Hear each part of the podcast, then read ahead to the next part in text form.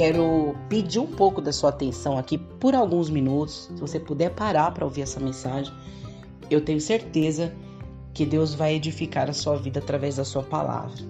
Eu quero compartilhar com vocês em Gênesis 26, do 12 ao 14, que diz assim: Semeou Isaac naquela terra, e no mesmo ano recolheu cento por um, porque o Senhor o abençoava.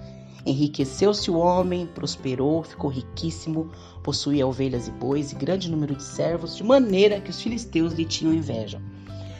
Essa palavra fala de Isaac, Isaac, um dos patriarcas da Bíblia, um dos homens mais importantes de toda a Bíblia Sagrada.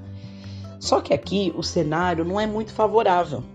Isaac estava passando por um momento muito difícil da sua vida. A Bíblia diz que havia fome na terra. Era um período difícil para qualquer pessoa daquela época, para qualquer ser humano daquela época.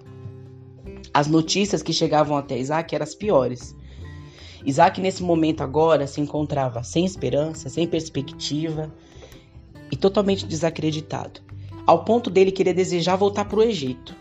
Mas aí Deus ordenou e falou: Não, você precisa ficar aonde eu te coloquei, Isaac. Fique em Gerar, porque é aqui que eu vou te prosperar. Mesmo não parecendo ser o melhor local, mesmo não parecendo ser o melhor, a melhor época, mesmo não parecendo fazer nenhum sentido para Isaac. Mas Deus tinha feito uma promessa para ele. Mesmo sem nenhuma esperança, Deus dizia para ele: eu vou te abençoar. Segredo de Isaac, sabe qual foi? Isaac não questionou a ordem de Deus.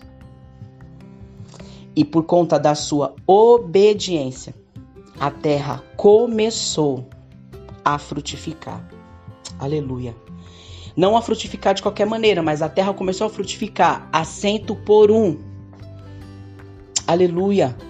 Deus está dizendo para nós hoje que o segredo, irmãs, está na obediência. Não questionar a ordem de Deus. Sabe que Deus está dizendo para nós? Continue semeando, independente da estação, do tempo, da época, da circunstância. Continue. Não questione o trabalhar de Deus. Deus está falando para você: continue.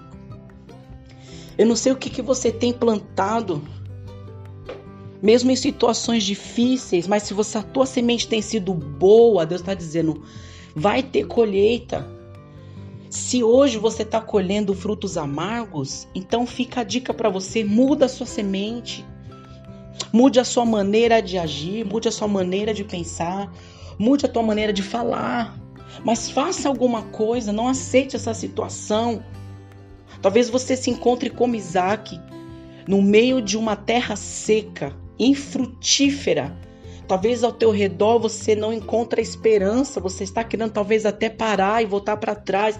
Deus está dizendo para você: não retroceda, permaneça, porque você precisa acreditar e continuar semeando. Aleluia. E às vezes nós falamos para Deus: Deus, eu não faço porque eu não tenho, eu não faço porque eu não posso. Não, esse é um pensamento muito medíocre. Nós temos que acreditar que a situação ela vai mudar e não pela nossa lógica humana, mas porque Deus é Deus. Entenda uma coisa: a gente não dá porque não tem. Às vezes a gente quer se convencer disso. Ah, eu não dou porque eu não tenho eu não faço porque eu não tenho condições. Ah, eu não, não, não faço tal coisa porque. Não, não coloque barreiras. Não coloque barreiras, porque na verdade muitas vezes nós não temos porque nós não damos. Tenha hoje uma atitude de fé em nome de Jesus. Deus está dizendo para você: Tenha atitude de fé no seu coração para que o milagre seja liberado para a sua vida em nome de Jesus. O extraordinário de Deus. Deus está dizendo para você: é um ano de amplitude. É um ano onde você precisa permanecer nele. Que Deus toque no teu coração, porque você se crê, ainda esse ano você vai colher desses, desses frutos e vai ser a 100 por um em nome de Jesus. Amém? Vamos orar? Pai, nós te agradecemos por essa palavra. Deus, obrigada por tudo que nós temos vivido até o dia de hoje, Pai. Talvez essa mulher que está ouvindo este áudio está passando por uma situação difícil na sua vida financeira, Deus.